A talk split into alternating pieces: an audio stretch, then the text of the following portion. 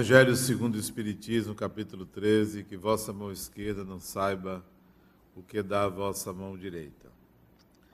Fazer o bem sem ostentação. Acautelai-vos de não fazer vossas boas obras diante dos homens para serem vistas, pois, do contrário, não recebereis a recompensa de vosso Pai que está nos céus.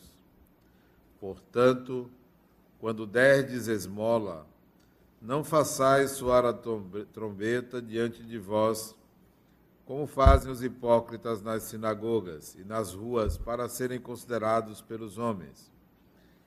Eu vos digo em verdade que eles já receberam sua recompensa. Mas quando derdes uma esmola, que vossa mão esquerda não saiba o que faz vossa mão direita, a fim de que fique em segredo. Vosso Pai, que vê o que acontece em segredo, vos dará a recompensa. Mateus 6, 1 a 4. Tendo Jesus descido a montanha, uma grande multidão o seguia. Ao mesmo tempo, um leproso veio até ele e o adorou, dizendo: Senhor, se quiserdes, podes me curar. Jesus, estendendo a mão, tocou e disse-lhe: Eu quero, fique curado. E nesse momento a lepra foi curada. Então Jesus lhe disse: Guardai-vos de falar às pessoas, mas ide mostrar-vos aos sacerdotes, fazendo a oferenda prescrita por Moisés, para que isso lhe sirva de testemunho. Mateus 8:1 a Comentários de Allan Kardec. Fazer o bem sem ostentação é um grande mérito. Esconder a mão que dá é ainda mais meritório. É o sinal indiscutível de uma grande superioridade moral. Porque para ver as coisas de mais alto do que o vulgar, é preciso abstrair-se da vida presente e se identificar com a vida futura. É preciso, em uma palavra, colocar-se acima da humanidade para renunciar à satisfação que procura o testemunho dos homens e esperar a aprovação de Deus. Aquele que preza mais a aprovação dos homens do que a de Deus, prova ter mais fé nos homens do que em Deus, e a vida presente para ele vale mais do que a futura, ou nela nem mesmo acredita. Se disser o contrário, age como se não acreditasse no que diz. Quantos existem que ajudam somente na esperança de que o ajudado irá gritar de cima do telhado o bem que lhe foi feito? Que em plena luz do dia dão uma grande soma e ocultamente não dariam nem um centavo. Eis porque Jesus disse: Aqueles que fazem o bem com já receberam sua recompensa.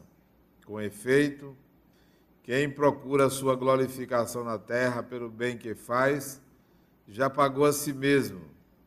Deus não lhe deve mais nada só lhe resta receber a punição do seu orgulho.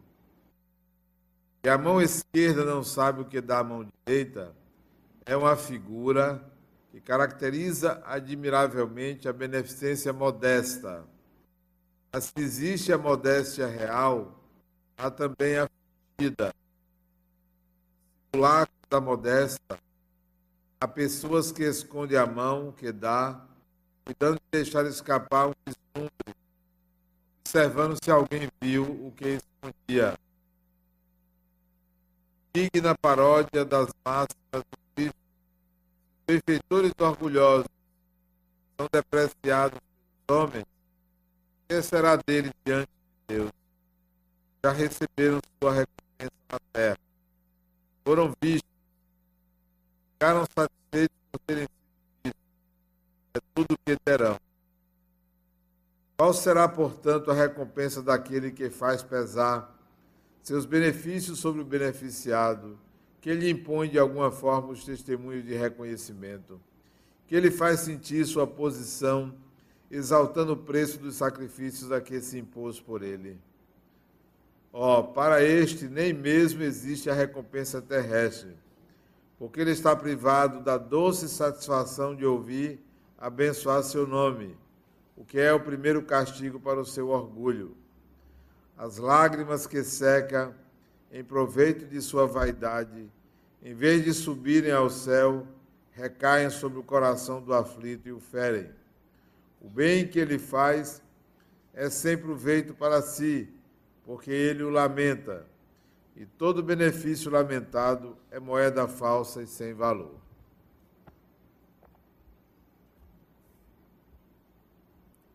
A beneficência sem ostentação tem um duplo mérito. Além da caridade material, é caridade moral.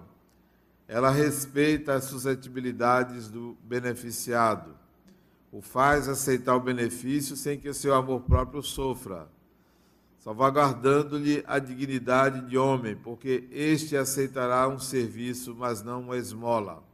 Ora, Converter um serviço em esmola, pela maneira como se faça, é humilhar aquele que o recebe. Sempre há orgulho e maldade em se humilhar alguém. A verdadeira caridade, ao contrário, é delicada e engenhosa em dissimular o benefício, em evitar até as menores aparências que ferem, porque todo vexame moral aumenta o sofrimento que nasce da necessidade. Ela sabe encontrar palavras doces e afáveis que colocam o beneficiado à vontade em face do benfeitor, enquanto a caridade orgulhosa o esmaga. O sublime da verdadeira generosidade está em o benfeitor, invertendo o papel, encontrar um meio de parecer ser ele mesmo beneficiado ante aquele a quem presta serviço Eis o que querem dizer essas palavras, que a mão esquerda não saiba o que dá a mão direita. Eis os comentários, então, de Allan Kardec a respeito dessa fala de Jesus. É muito interessante essa afirmação sobre a mão esquerda e a mão direita, porque são dois opostos são duas situações completamente diferentes, esquerda e direita. São duas polaridades. Como é que nós conseguiríamos fazer o bem sem aparecer? Sem que nos sintamos orgulhosos de tê-lo feito? Conforme colocou Allan Kardec, é preciso que nos sintamos previamente beneficiados. Quem ganha sou eu. Ao ajudar uma pessoa, eu é que estou sendo beneficiado, não é a pessoa. Porque a depender da ajuda, pode se transformar em clientelismo, em manutenção da miséria. Pode se transformar num vício para aquele que é beneficiado então eu preciso entender previamente que eu é que ganho quando eu ajudo uma pessoa. E é fato isso. Se nós olharmos a sociedade, o quanto de miséria, desordem, violência, desamor existe, é um bem que você faz a si mesmo se você contribui para diminuir isto ou resolver isto. Por menor que seja essa contribuição, há um benefício indireto e ao mesmo tempo direto pela satisfação de estar fazendo alguma coisa pelo seu próximo, pela sociedade. Mas é importante que a gente observe o seguinte: existem muitos exemplos de bondade de pessoas caridosas, muitos, que são consideradas exceções. Vamos pegar o exemplo mais próximo de nós inquestionável bondade de Irmã Dulce. Mais perto, baiana, conhecidíssima na Bahia e fora da Bahia, considerada uma exceção. Mas se o ditado que diz que as exceções confirmam a regra, então é regra a bondade. Todos nós somos bondosos. Todo ser humano é bondoso. E a bondade de Irmã Dulce era uma bondade natural, porque ela vem, vinha de uma família abastada. Ela se dedicou a isto. Não precisava. Ordenou-se freira para ajudar as pessoas, para reduzir a miséria social. Então foi algo espontâneo, não foi obrigado a isso, não era a profissão dela. Será que nós poderíamos fazer a mesma coisa? Poderíamos sim. Quando fala irmã Dulce, eu me lembro de uma enfermeira italiana, nascida em 1820 nascida em Florença, na Itália, de uma família muito rica. E aos 25 anos, portanto, uma jovem, muito jovem para aquela época, em 1845, ela reúne a família e diz: Eu vou cuidar das pessoas pobres. 25 anos de idade jovem, rica, migra da Itália para a Inglaterra e de lá vai para a guerra, a guerra da Crimeia.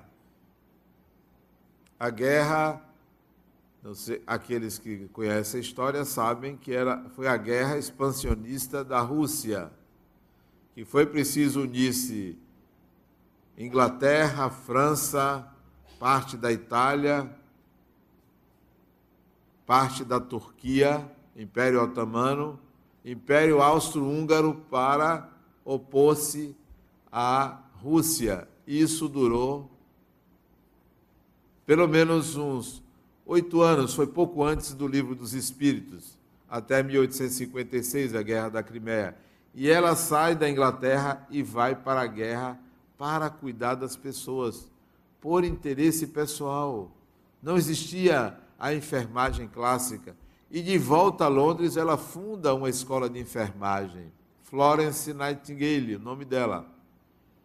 Quando falo irmã Dulce, eu me lembro dela, porque duas pessoas em países completamente diferentes, em épocas diferentes, resolvem fazer a mesma coisa: dedicar-se aos mais pobres, dedicar-se à sociedade.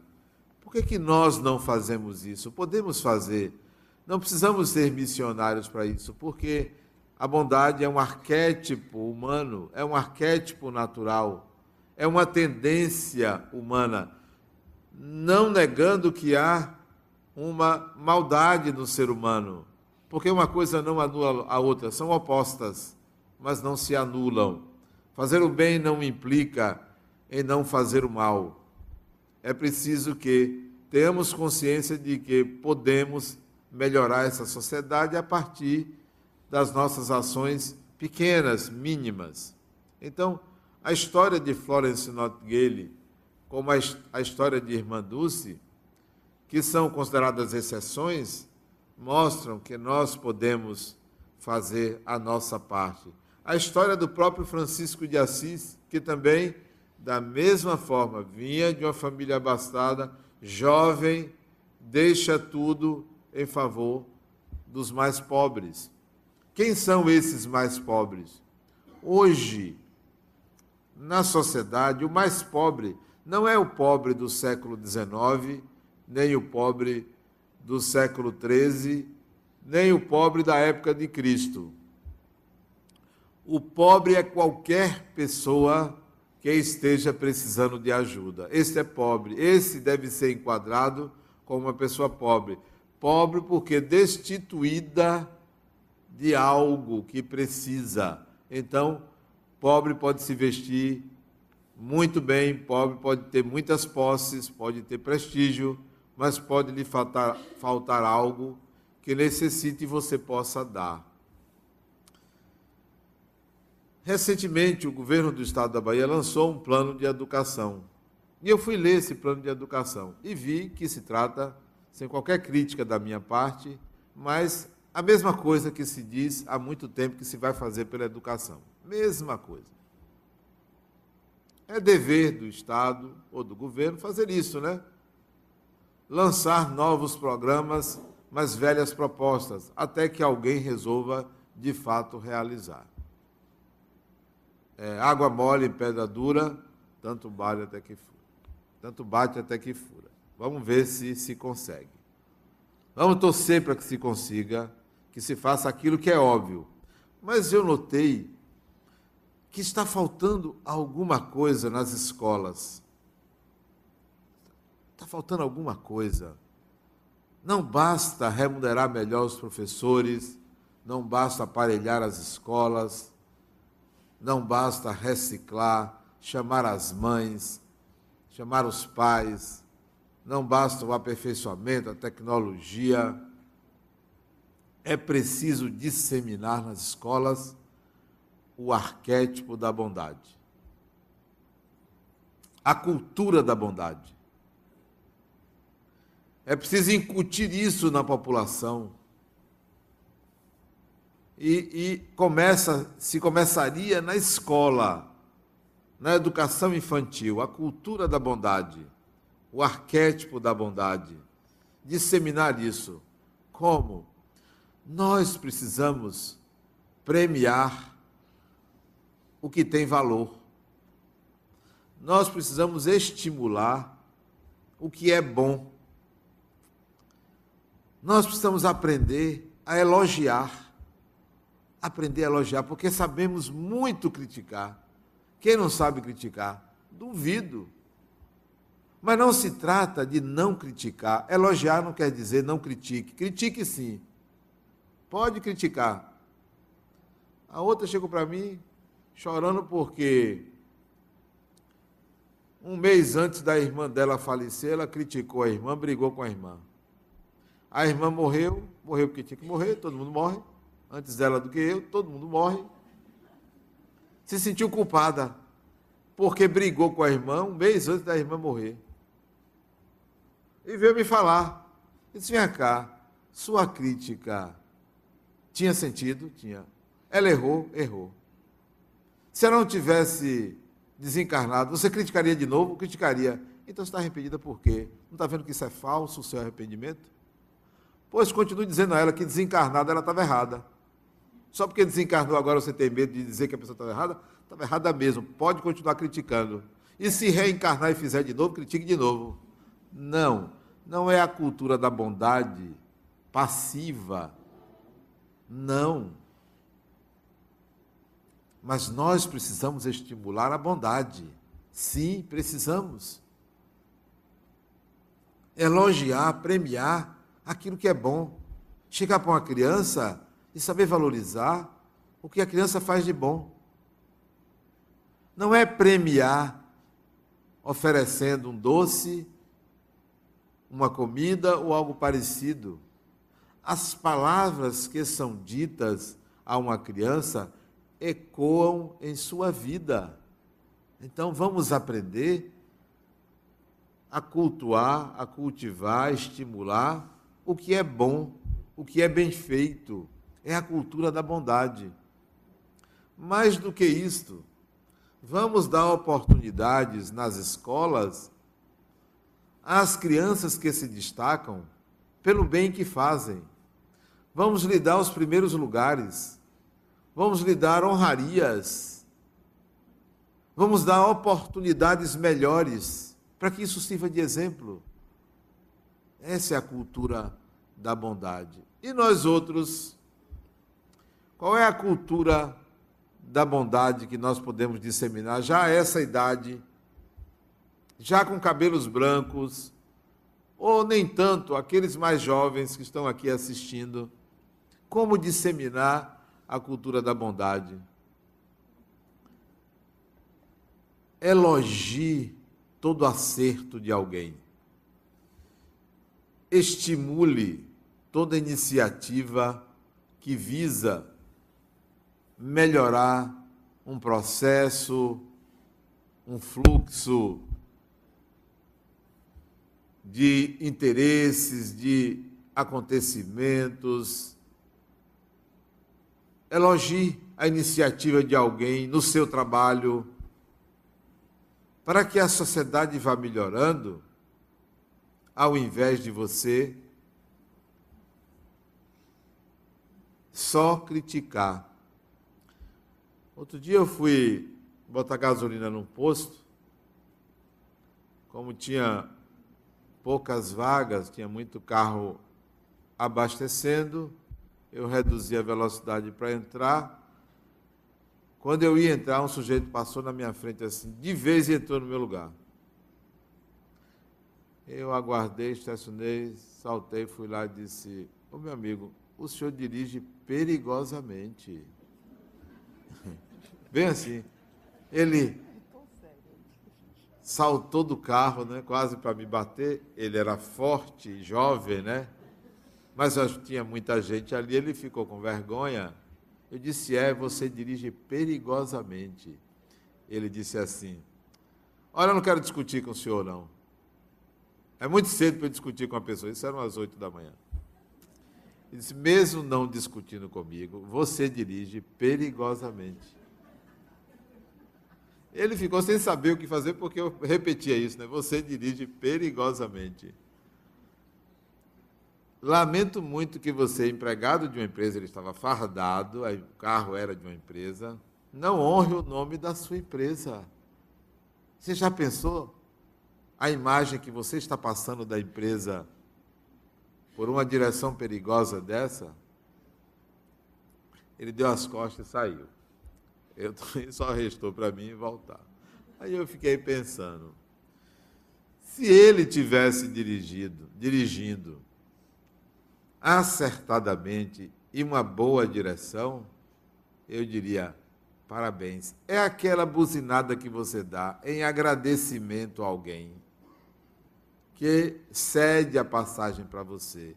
Da mesma forma que você critica um motorista, elogie um motorista.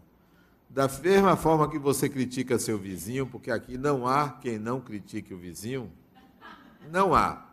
Eu tenho vizinhos aqui, eles não sabem o que eu digo deles em casa. Não sabem. E não vão saber. Não há quem não critique vizinhos. Da mesma forma, elogie. No momento oportuno, elogie. Vizinho, gostei daquilo que você fez. Eu soube de tal coisa que você falou. Elogie as pessoas. Ah, mas não pode elogiar, porque senão estimula a vaidade. Eu prefiro estimular a vaidade do que manter uma cultura do pessimismo, do atraso. A nossa sociedade, quando eu digo a nossa sociedade, me incluo nela, a nossa sociedade baiana é atrasadíssima em relação a outras culturas que eu conheço. É lamentável a falta de educação nossa Estou me incluindo a falta de educação nossa. Então, vamos disseminar a cultura da bondade. Que a vossa mão esquerda não saiba o que faz a vossa direita. Você pode fazer isso em todos os lugares que você vá, em todas as circunstâncias. Eu fico triste quando eu vejo uma pessoa criticar publicamente outra e não ter o mesmo comportamento quando outras acertam e, e não elogia. Por que não elogiar? Por que não dizer parabéns? Na época do aniversário, a gente dá presente, mas por que fora dos aniversários não elogiamos as pessoas? Talvez porque a gente seja tão carente de ser elogiado que se esquece de elogiar o próximo. Você só dá o que você tem. Você só dá o que você tem. Ninguém dá o que não tem. Experimente agora dar a bondade, porque você tem a bondade. A bondade é um arquétipo, portanto, é uma tendência universal. Todo ser humano é bondoso. Todo ser humano é bondoso. Eu também não me esqueço de uma experiência que eu passei na Suíça. Peguei um trem errado. Peguei um trem errado. Para uma, de uma cidade para outra. Estava sozinho ia conhecer essa outra cidade. Estava sozinho, era de dia, eu ia fazer palestra à noite. Se eu vou conhecer a cidade natal de Jung. E peguei um trem. O trem parou no meio do caminho, no mato, depois de uma estação. Quando eu estava tão embevecido com a paisagem que eu notei que eu estava sozinho no trem. Não tinha ninguém. Tinha assaltado todo mundo na cidade anterior. Eu ali, vocês têm que estar parado, e aqui está no mato. Quando eu vejo o maquinista passando, já tinha saltado da. Como é que chama? Da. Não, ele já tinha saído da máquina, da locomotiva e passando pelo vagão. Aí eu saltei, porque eram dois andares o trem, eu saltei e perguntei a ele: o que, que houve? Por que, que o trem parou? Disse, esse trem, a viagem terminou na última estação. Aí eu peguei o bilhete disse, não, mas eu comprei o bilhete para a próxima cidade. Disse, esse bilhete não é válido. Você comprou o bilhete de segunda a sexta e hoje é sábado.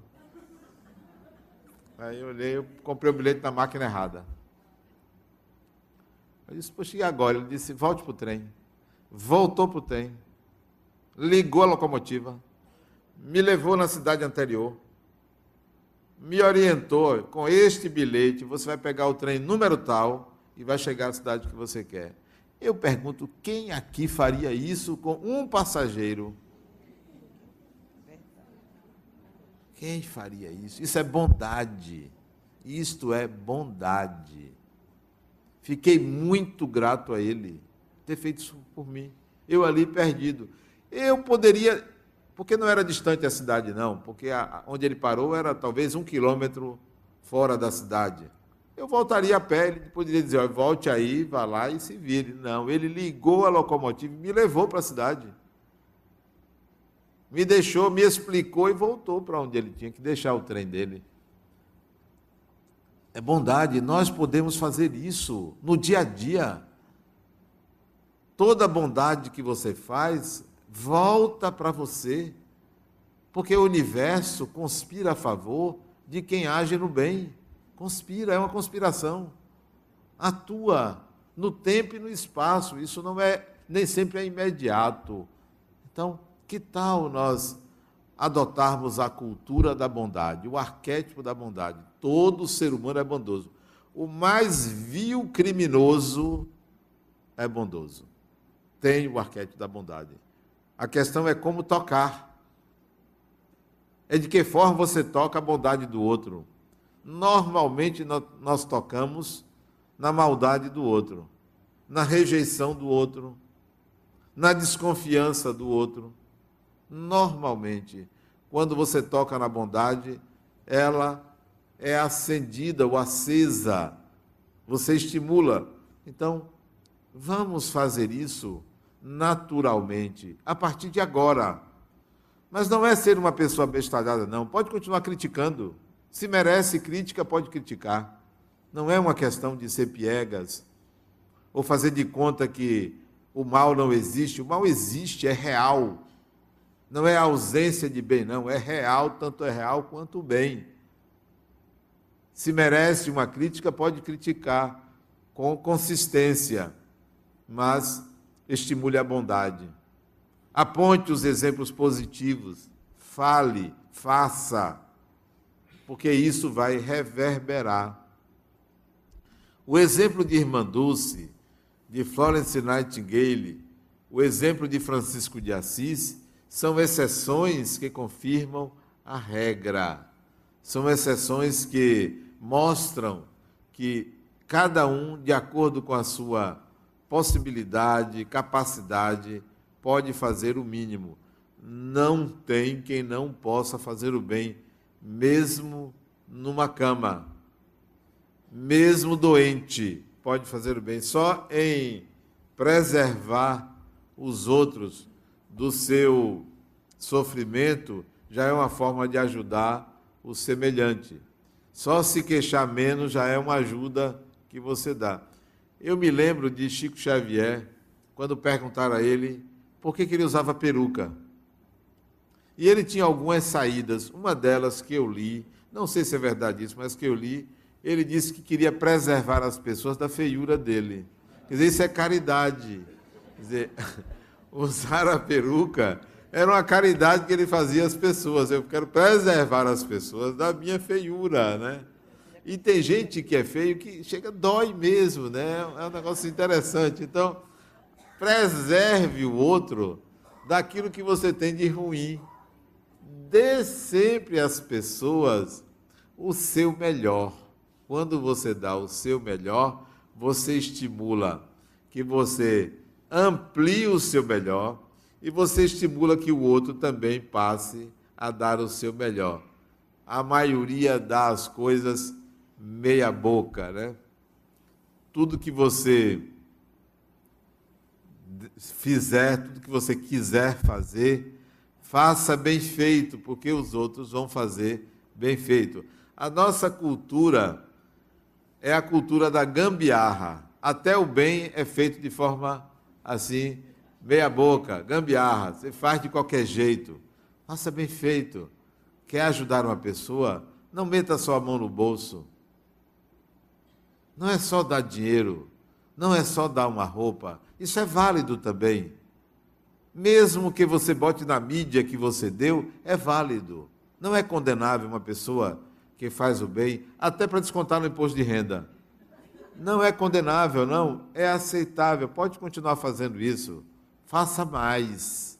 Vá além disso. Não é condenável você é, pegar seu guarda-roupa, pegar as roupas que você não usa mais e, e dar alguém e dizer foi eu que dei. Isso não é condenável. Pode continuar dando assim. Pode até botar no jornal. Foi eu que dei. Pode botar. Deixe a mão esquerda saber o que faz a direita. Pode contrariar isso aqui, mas tente seguir também isto aqui, porque o, o calar-se diante do fazer o bem, o não é, ostentar, o não divulgar o bem que você faz, tem um sentido simbólico também. Porque quanto mais você faz uma coisa na sua intimidade, sem que ninguém saiba, você fortalece uma identidade pessoal. É igual um segredo. Um segredo tem um poder muito grande. Todo segredo tem a força de um grito, porque todo mundo que guarda segredo tem vontade de contar. Todo mundo. Por quê? Porque é segredo, porque você gasta energia para conter um desejo natural. Ele ganha força. Então, coça a garganta para falar. Coça. Você fica doido para dizer aquilo para alguém, porque isso é uma demonstração de poder. Eu sei o que você não sabe. Então, quanto mais você guarde um segredo, mais você deseja contá-lo. Quanto mais você guardar uma caridade que você fez, mais você se torna caridoso. Funciona assim. Ganha poder dentro de você aquilo que você faz no silêncio, aquilo que você faz sem ninguém saber, porque você se torna uma autorreferência, uma referência positiva para si mesmo e continua sempre com o desejo de continuar fazendo aquilo. Por isso que vale a pena você fazer e ninguém saber. Eu tenho amigos que são assim, que fazem a caridade sem que o outro saiba. Recentemente, eu fui procurado por uma pessoa que me pediu para fazer caridade para um amigo dele. Adenal, estou lhe ligando para lhe pedir que você faça uma caridade para fulano. Mas não diga a ele que foi eu que pedi, porque se eu disser a ele, ele não vai gostar. Então, essa é a caridade anônima também ele me pede para eu fazer um bem para uma pessoa, que ele não vai ser beneficiado, quem me pediu, o outro não vai saber que foi ele, e ele me deu uma oportunidade de ajudar alguém. Então, essa também é uma caridade anônima. É a caridade intercessória. Tudo bem que ele só fez pedir, quem fez a força sou eu. Né? Eu é que tive que me virar para ajudar, para ir lá, para mover céus e terras para ajudar a pessoa. Mas não deixou de ser uma caridade ele pedir pelo seu amigo. Me ajudou a ajudar. Eu fico pensando nas, nas solicitações que me chegam. Eu só recebo e-mails, telefonemas de pessoas pedindo ajuda. Isso significa um karma para mim. Né? Ninguém me chama para festa. Não me chama, não. Não me chama assim para me dar uma coisa. É só para pedir. O outro me mandou, talvez até ele esteja me ouvindo. Ele mandou um, um recado na minha página pública, Facebook. Eu não sei se isso é. Não sei, acho que não é público, porque ele botou que ele ia se matar, naquele momento, e pedir ajuda. Como o Facebook, quando a pessoa posta, o meu celular avisa que a pessoa postou, eu vi que alguém tinha postado alguma coisa. Como eu estava sem fazer nada, fui ver, que geralmente fica uma semana, duas sem eu ver. Eu vi. E vi ele colocando lá que ele estava ele tinha errado muito, enganado muita gente, prejudicado muitas pessoas. Era casado, tinha dois filhos. Queria saber é, como é que ficaria a situação dele se ele se matasse ali, no mundo espiritual. Que ele soube que espírito suicida sofre muito, se tinha algum atenuante para ele, né? Que ele queria se matar. E aí eu cheguei e respondi para ele imediatamente, ó, você tem direito a escolher. Se você quiser se matar, você pode se matar, isso é direito da pessoa, né? É, mas certamente você pode fazer algo diferente. Por pior pessoa que você seja, você deve ter qualidades. Qualidades que devem fazer surgir em você uma chamada resiliência. Se você fez algo de errado, tente consertar. Se você prejudicou pessoas, tente ajudar. Então fui colocando isso para ele. Mas se você quiser se matar, esse é um problema que você vai ter que enfrentar, porque a morte não livra ninguém de si mesmo. Você vai continuar quem você é, sofrendo do jeito que você sofre, perturbado do jeito que você é. Aí ele me mandou em seguida a resposta. É, obrigado, vou pensar no assunto. Então as pessoas só me acionam para isso, né? Eu sou um bombeiro. Um bombeiro para apagar fogo, apagar incêndio, né? Eu não reclamo disso, não. Eu só estou dizendo que isto é fruto de uma escolha, né? Eu escolhi fazer isto. Não me conta, só não tenho tempo para fazer mais. Então, avalie. Para que as pessoas lhe procuram? Para quê? Se não lhe procuram, meus pêsames. Ah, ninguém me procura, ninguém me ama. Vítima, né? Então procure. Seja você o mundo que você quer que aconteça para você. Lógico, né? Não espere que o mundo seja para você o que você não é para o mundo.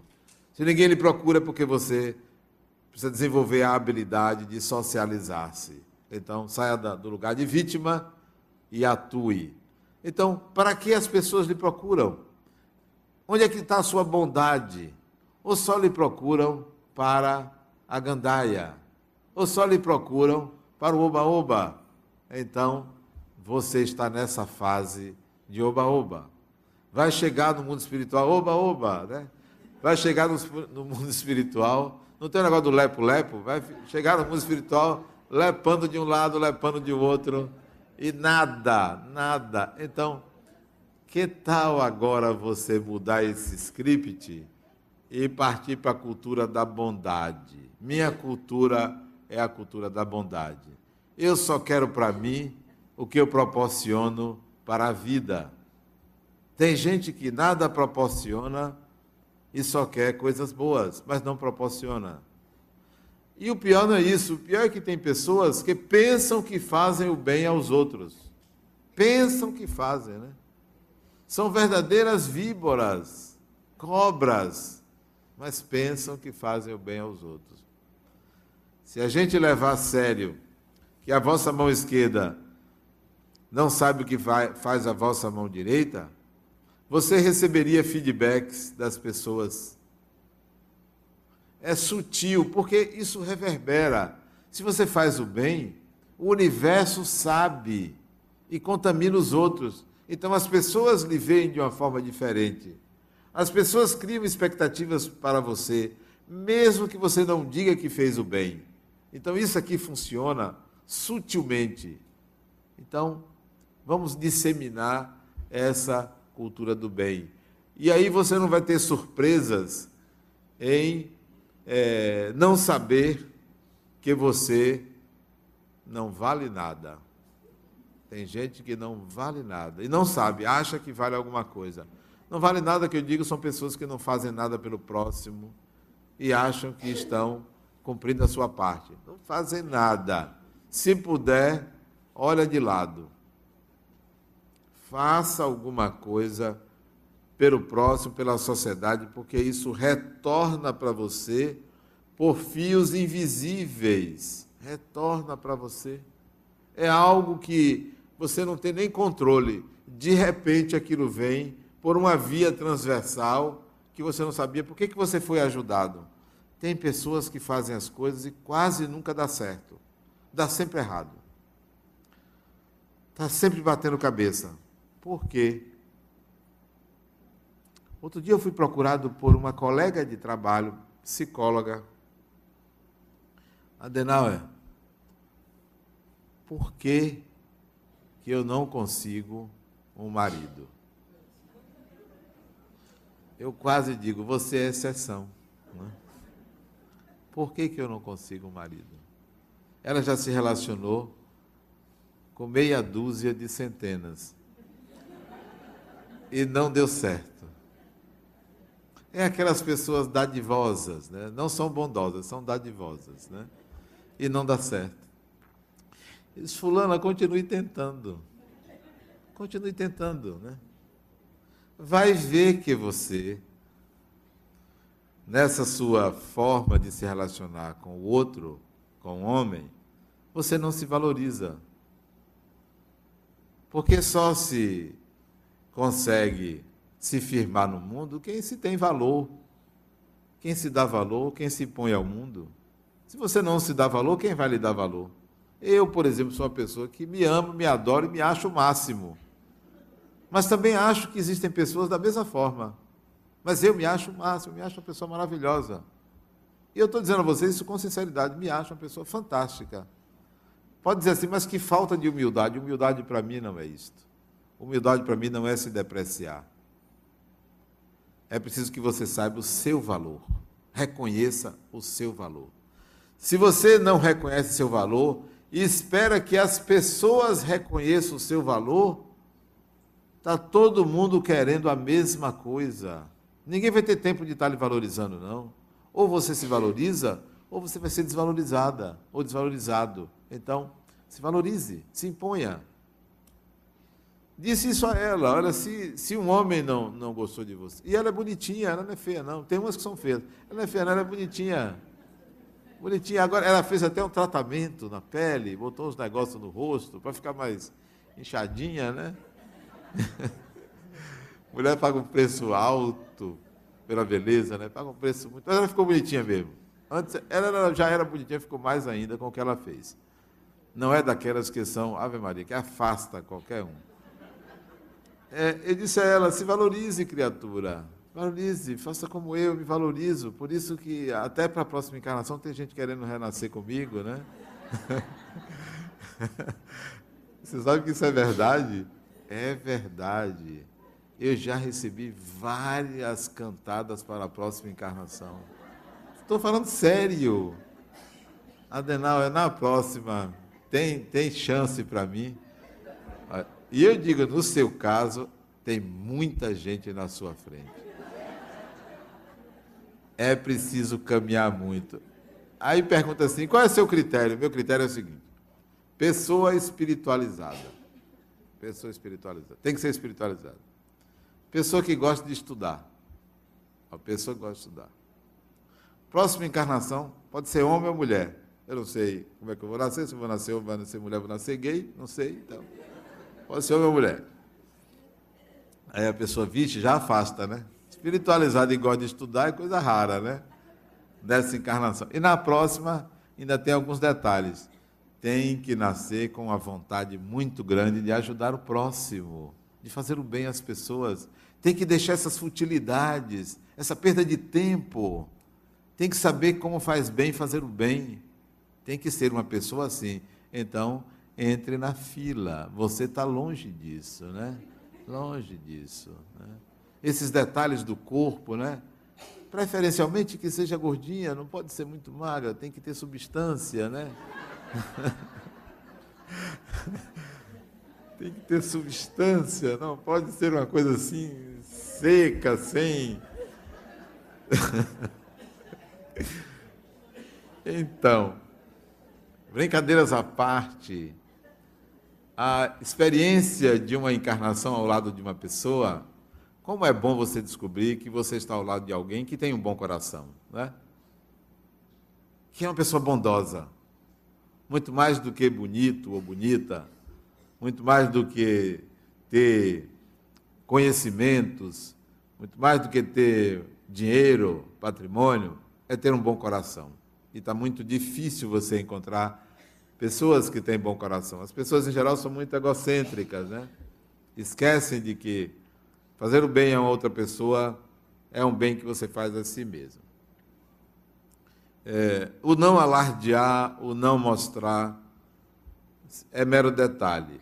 É importante você saber que, tendo oportunidade, faça o bem tendo a oportunidade, identifique o bem, elogie o bem, valorize o bem, valorize aquilo que é bem feito. Nós temos é, exemplos domésticos disso. Domésticos. A sua empregada, o seu empregado, precisa ser elogiado, mesmo que você pague o salário, mesmo que você dê todos os direitos, que tal elogiar? gostei da comida hoje. Não que as outras não fossem boas, mas hoje tinha algo de especial. O que, que você fez? Então elogie a pessoa. Aprenda a fazer isso, porque quando você faz isso, você está disseminando a cultura do bem, a cultura da bondade. O arquétipo da bondade está funcionando.